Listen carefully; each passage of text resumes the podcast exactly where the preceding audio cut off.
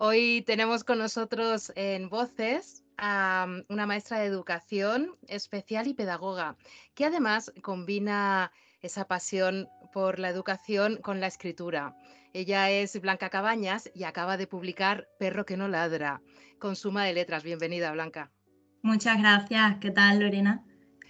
Blanca, ¿qué puede más en ti? ¿La pasión por la pedagogía, por la educación o por las letras, por la literatura? Mm, claramente por la literatura, por la escritura.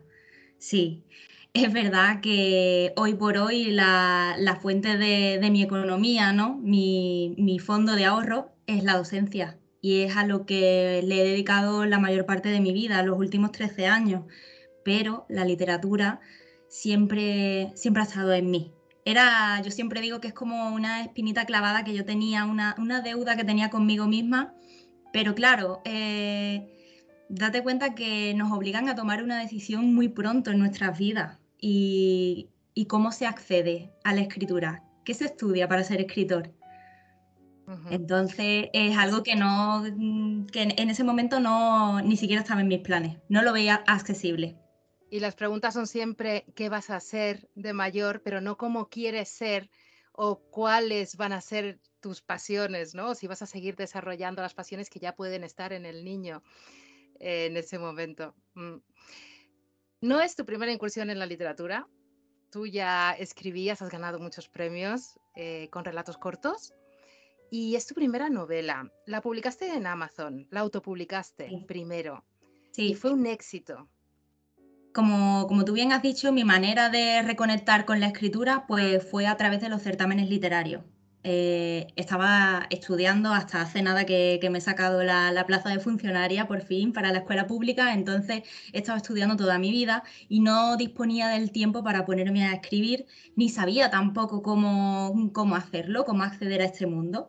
Y conocí pues la existencia de los certámenes literarios, comencé a participar, me conformaba con escribir un relato breve al año que yo considerara que fuera bueno, fíjate con qué poco me conformaba y lo fui presentando y pues fui ganando con la fortuna de que me fueron premiando y más que el, el valor económico del premio, para mí fue como ese reconocimiento que yo necesitaba ¿no? Porque estamos acostumbrados, quizás yo estaba acostumbrada a que en mi círculo más cercano pues me dijeran, pues escribes bien Blanca, pero bueno, es algo que no te terminas de creer porque dices, bueno, pero que un jurado pues te señale una y otra vez como tu relato, como el más destacado, dices tú, eh, igual esto está pasando por algo. Y en el 2020 se detiene el mundo, llega la pandemia y todas esas ideas que ya estaban circulando por mi cabeza, con, con esa autoestima que yo ya tenía de haber ido mm, pues premiando mis, mis relatos anteriores, hacen que me ponga a crear Perro que no ladra. Y como tú bien dices, en ningún momento me planteé mm, pues enviarlo a una editorial. Mi primera opción fue siempre Amazon. No sé por qué. Yo quería como ser dueña de, todas las decisiones, de todo el proceso tampoco sabía cómo acceder a una editorial, ni quería que mi historia fuera a parar quizá a, una mala editorial con mala gestión. Me daba como miedo, ¿no? Mi proyecto. Y lo publiqué en Amazon, eso fue en diciembre del 2020. Y pues sin plan de marketing, todo muy a la locura, todo muy fluyendo. Muy pasional. sí, sí, sí, todo. Ligado a la ilusión. Totalmente, era eh, ilusión. No sabía dónde iba a llegar, no tenía expectativas. Todo, todo era nuevo y todo, todo me, hacía ilusión, la ilusión de las primeras veces otra vez.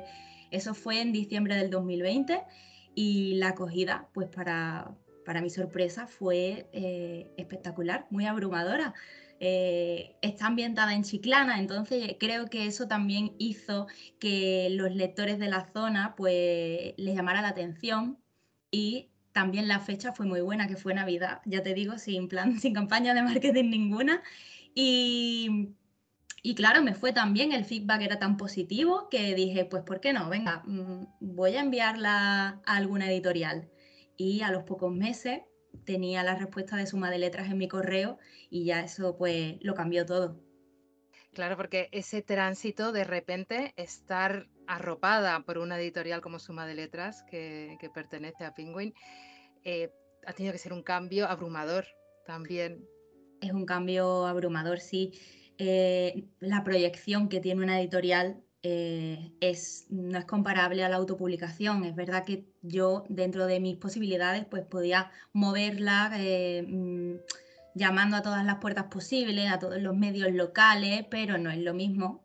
Y además que un lector pueda adquirirla en cualquier librería o en, cualquier plataforma digital, pues eso acerca mucho la, la novela a los lectores. Exactamente. En esta primera novela dejas mucho de, tu trabajo, de tus investigaciones, efectivamente, ahora vamos a entrar en ello, pero quiero leer la cita que, con la que inicias, bueno, hay cuatro citas, quiero leer la de eh, Alicia en el País de las Maravillas, de Carroll, que tengo que decirte que es mi, cuento preferido y que habla mucho al inconsciente, que también, bueno, y dice, sé quién era esta mañana cuando me levanté, pero creo que he debido de cambiar varias veces desde entonces. Sí, eso hace referencia a que eh, se hace alusión eh, a los diferentes yo de la protagonista a lo largo de la historia. Y es que ella se fue de su chiclana natal hace 14 años y ahora que regresa no es para nada la persona que se fue, que era una niña, era una preadolescente, y su madre, sin embargo, espera encontrar todavía a esa cría que, ya nada queda de ella. Hablando del inconsciente desde el prólogo, eh, nos movemos en los sueños, la vigilia, el inconsciente, la conciencia. Y como hilo conductor o como hilo que teje toda la trama, la percepción o em, las trampas de, la percepción también, cuando no nos podemos fiar de nuestro em, ni siquiera em, eh, instinto, de nuestros sentidos, de lo que estamos viendo o de lo que percibimos. Claro, yo eh, uno de los conflictos que, quería crear era eh, pues con la propia protagonista, ¿no? Porque muchas veces somos nosotros mismos los antagonistas de nuestra vida y ella misma pues fragua su propia lucha interior y una manera de retroceder al pasado y de enfrentarse a esos demonios que ella tiene es, como tú dices, pues durante el sueño, con esas pesadillas y esos sueños recurrentes que la atormentan y que lo que hacen es eh, trasladarla a uno de los momentos quizás más trágicos de, su preadolescencia que, han perfilado su, su, personalidad y que por eso quizá ella, pues, que me lo han dicho varias veces los lectores, es fría, distante, pero para nada, tiene sus motivos y el lector tiene que ir descubriendo por qué Lara es así. Ahora nos vamos a centrar en Lara, pero antes el escenario, como bien has dicho, es Chiclana, em, una novela negra en el sur, que no suele ser habitual. Hemos visto este año algunas, como puede ser La última paloma de Men Marías, por ejemplo, y sorprende, sois mujeres valientes, porque el sur eh, se asemeja con la luz, con la alegría, con todo lo positivo que puedes eh, imaginar, y de repente pueden ocurrir hechos terribles y oscuros que demuestran lo peor del ser humano. Sí, exactamente. No he sido muy justa con Chiclana en ese sentido. Es verdad que es una localidad que invita a quedarse, que todo el mundo la conoce pues por su buen clima, su atracción turística por excelencia, que es la playa de la Barrosa. Y en esta novela pues a mí me apetecía darle ese giro de tuerca y mostrar esa cara B, ¿no? Esa segunda faceta el pinar del hierro y la espartosa, que dentro de los pinares es muy poco conocido, muy solitario. Y, y vestirla, ¿por qué no? Pues de esa aura misteriosa, lúgubre, en enero, porque me, mm, venía muy bien acompañarla de los agentes climatológicos, ¿no? Que siempre la lluvia y, y, ¿por qué no? Es que yo creo que aporta verdad a lo que cuento. ¿Por qué voy a centrar mi novela en un lugar que conozco menos? O si yo he vivido y he crecido en Chiclana toda la vida, conozco las distancias, la gente, los escenarios pues ¿por qué no? Y además si puedo llevar Chiclana a través de la literatura, pues por otras partes del país, pues yo encantada. Esos escenarios que aportan también cierto aislamiento. Se ha catalogado tu novela como noir rural o es un domestic noir, pero eh, ese aislamiento de las personas y mm, como en Cumbres Borrascosas vemos cómo incide em, ese escenario, la atmósfera y la climatología también en la colectividad y en los arquetipos de, la colectividad. Em, en este thriller, para entender a Lara, desde mi punto de vista, debemos entender la relación con su madre, con Herminia, eh, esa antagonista. Ella, ella tiene, em, es su propia antagonista, pero su madre es el motor de ese antagonismo en un principio, ¿no? Se nos presenta un poco así. Totalmente cierto, totalmente cierto. Em, es verdad que ella, como hemos dicho, vive su propio conflicto, pero la antagonista principal de su historia, el otro lado, es su madre, que la frase que, da gancho a la novela, ¿no? Todas las familias felices esconden un secreto monstruoso, pues habla de eso mismo. Muchas veces buscamos al antagonista, al monstruo de, de la historia, pues fuera, muy lejos, y podemos tenerlo al lado, viviendo en nuestra propia casa, como es el caso. Y como dices tú, pues esta relación marca toda la historia eh, condiciona también la personalidad de Lara y pues también me apetecía mostrar esos lazos familiares, ese ideal de familia que no es el que estamos acostumbrados a ver. No todo es tan maravilloso como nos pintan normalmente y, también hay madres que, que no se lo ponen fácil a sus hijos y eso también hay que mostrarlo. Desde el principio me ha resultado muy curioso. Voy a retomar el pequeño extracto. De, en un momento, Lara está pensando en su pasado, en eh, algo que le pasó eh, con su madre, que parece anodino, que es que le va a cortar el flequillo, que le dice, vas a estar más guapa así, ¿no? Y le dice, solo será un momento, dijo. Todas las famosas lo llevan así, verás qué guapa quedas. Lara la miraba con expresión osca. Sabía que no iría a ningún sitio hasta que no luciera flequillo nuevo desayunara adecuadamente y se pusiese el protector solar por sus bracitos demudados por el sol. Supuso que al hacer A recibiría B. Esto es muy interesante. Así que, como si de un acuerdo tácito se tratase, decidió dejarse mimar por su madre para poder salir con sus amigas. Ella era así, su forma de dar amor al resto era a través del cuidado y Lara había convivido con ese excesivo amor, entre comillas, toda su vida. Parece más una relación de laboratorio en el que el perro en el condicionamiento operante sabe que es el perro y se deja condicionar para lograr un objetivo que una relación de amor que se supone que es de madre e hija. No desvelamos nada porque está al principio de la novela, pero es eh, francamente impactante. Sí, totalmente. Ella sabe que tiene que pasar por el aro para hacer A para conseguir B pero como un mero trámite, ¿no? Vale, pues en este caso, córtame el flequillo, déjame en paz y a partir de aquí hago mi vida.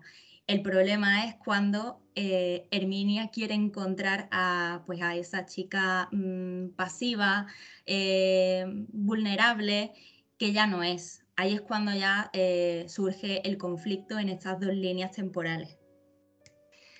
Tenemos también dos antagonistas que se presentan em, materializados en la casa, tal y como yo lo veo. Tenemos el exterior de la casa, en el recuerdo de Lara, que es osco, em, con esa mo que llena las paredes, con ese jardín que crece libremente, un poco jardín inglés, así que eh, representado o personificado en su padre, y el interior que es eh, cálido, ordenado o controlado, no sabemos eh, hasta qué punto, que es el reino de su madre. Incluso en un momento dado leemos como descripción del padre, era tosco, rudo y ordinario, pero real. Hay algunos indicios de lo que puede llegar a ocurrir que no vamos eh, a ahondar, pero es muy interesante esa relación y esa casa, esa presencia de la casa, de ese hogar que te da es inquietante la palabra hogar desde el principio, desde la primera vez que se... Claro, Porque, porque Lara no lo siente así. Y como mm, vivimos la historia de su mano, pues ese hogar no nos parece un hogar, nos parece un lugar inquietante. Y además, eh, volviendo a esa descripción que tú hacías, em, en la línea temporal que vamos dando saltos en el pasado, pues vemos eh, esa casa que era un lugar de juegos y ahora cuando Lara vuelve en el presente, pues por ejemplo la, alberca ya ha sido tapiada, los animales ya no están, em, el cuartucho donde trabaja el padre ya está cerrado, la casa está como incluso más deteriorada y es el, reflejo de las relaciones familiares que están todavía pues más resquebrajadas que entonces. Me ha hecho pensar inevitablemente a la caída de la casa User de Edgar Allan Poe, que precisamente todo em, empieza em, o esta trama comienza cuando Lara recibe una llamada de, de, su hermana que la hace salir de su zona de confort, hace 14 años que se fue de su casa, y es porque su madre se ha caído del tejado y en ese momento es tan eh, físico, o sea, es una relación inevitable, se está resquebrajando algo y hay que actuar o hay que ir a recomponer algo. Sí, también es su sentimiento de culpa. Ella sabe que en algún momento tiene que volver y cuando Olga la llama de forma repentina, su hermana, pues ella decide que ese es el momento, es la excusa perfecta y tiene que volver, aunque no quiere porque está aterrada, está aterrada de, reencontrarse con, su madre, con eh, su, su, porte físico, incluso su fragancia alaca, todos los recuerdos eh, no la transportan a un lugar seguro. Sin embargo, pues así lo hace y así tendrá que vivirlo el lector con ella. Esa casa que a veces es el overlook también del resplandor, eh, que tiene hasta casi banda sonora, ¿verdad? De hecho, eh, tienes una banda sonora de Perro que no ladra. Para ¿Tengo banda sonora? Sí, has estado escribiendo rodeada de una banda sonora. ¿Has escuchado alguna canción de manera repetitiva mientras redactabas momentos álgidos de la novela mm. o no? ¿O eres de escribir sin ningún tipo de estímulo ni nada? Mm, a ver, eh, prefiero el silencio, pero sí que es verdad que para algunos capítulos escribo con bandas sonoras de películas. Me gusta mucho, por ejemplo, eh, Pearl Harbor, Interestelar, eh, Piratas del Caribe, ese estilo. ese estilo. Pero no mucho, solo para algunos, como para ambientarme. Normalmente prefiero el, silencio. En tu narración, en ese entrelazado entre el pasado y el presente, esos dos tiempos que utilizas, eh, vamos dándonos cuenta también de la importancia en el puzzle de ese yo del adulto de la infancia. Y creo que em, el inicio, el origen, el germen o la semilla de esta novela eh, viene dado por tu experiencia profesional y por la neuroeducación, si no me equivoco. Háblanos un poquito de, pues mira, en el 2020, como te decía antes, antes de que se detuviera todo el mundo por esto del COVID, yo estaba estudiando un máster de atención temprana y necesidades educativas especiales. Y así fue que recomendaron una lectura de un neurólogo que se llama Francisco Mora. Y aunque no suelo hacer caso yo de estas recomendaciones, no sé por qué, esa profesora me, impactó mucho y seguí su consejo, me compré su libro y, no fue el primero. Ya em, quedé prendada de ese mundo y, y me compré varios me, encantó, me encantó el, cerebro y cómo con las técnicas de neuroimagen de las que ahora disponemos, como el TAC, la resonancia magnética, pues podemos estudiar el, cerebro en tiempo real y, descubrir cosas que antes pues no, tenían explicación. Y así di con el síndrome de Capgras, que es la primera idea que, que dio vida a esta novela. Y consiste, este síndrome consiste en una lesión cerebral que tiene la persona que lo padece y que hace que no reconozca a seres queridos o amigos que a priori debería conocer. Entonces reconoce a esas personas físicamente, incluso tienen su voz, se mueven como ellos, sus gestos, pero no son ellos piensan que están eh, pues suplantados por dobles idénticos y que son impostores. Incluso puede ocurrirle con objetos y animales. Pues claro, cuando yo leí sobre esto dije, mm, la ficción eh, no tiene nada que hacer con la realidad. Esto es... Terrible, eh, terrible. Claro, esto es terrible. Es que parecía una, película de, ficción. Y, y quise volcarlo era, no, sabía muy bien cómo iba a encaminar la historia, pero sabía que, esto tenía que estar en mi novela, quería darle voz y que una persona leyera mi novela, se entretuviera, pero también pues se quedara con, esto en la cabeza y dijera, no es un thriller cualquiera, sino he descubierto este síndrome que, yo creo que, que a cualquier persona le impacta es tan apasionante como terrorífico, francamente, porque ya no te puedes fiar de tu percepción. Entonces, ¿cómo llegar a la verdad? ¿no? Al final, eh, no, deja de ser eso, perro que no ladra, el ir em, a recomponer ese puzzle. Totalmente. El, eh, como escritora, yo tengo que proponer un juego y hacer que el lector acepte jugar y acepte pues buscar esa verdad que busca la protagonista. Perdón que te he cortado. un juego que vas construyendo eh, con capítulos muy cortitos. Sí, sí, sí, sí. Es muy rápido, conviertes un poco al lector en una especie de vampiro que, tiene sed, que quiere más. Necesidad, ¿no? E, efectivamente. Y claro, caemos en la trampa. Está, está claro. El vampiro eres tú. Nos absorbe. o la trama y nosotros vamos ahí pues emitiendo hipótesis y queriendo, se nos derrumba una volver, eh, y vuelves a emitir. La verdad que eh, es eh, un thriller redondo. Sí, yo quería hacer una historia autoconclusiva y no dejar ni un fleco suelto, porque mm, no me gusta personalmente a mí acabar una historia y quedarme... ¿Cómo? ¿Qué? ¿Cuánto tengo que esperar para que me cuentes esto? No, entonces yo no quería eso, quería que la persona terminara la novela y dijera, wow, mm, no tengo ni una duda, me ha quedado todo clarísimo, no ha quedado ni, ni, ni una incógnita por resolver.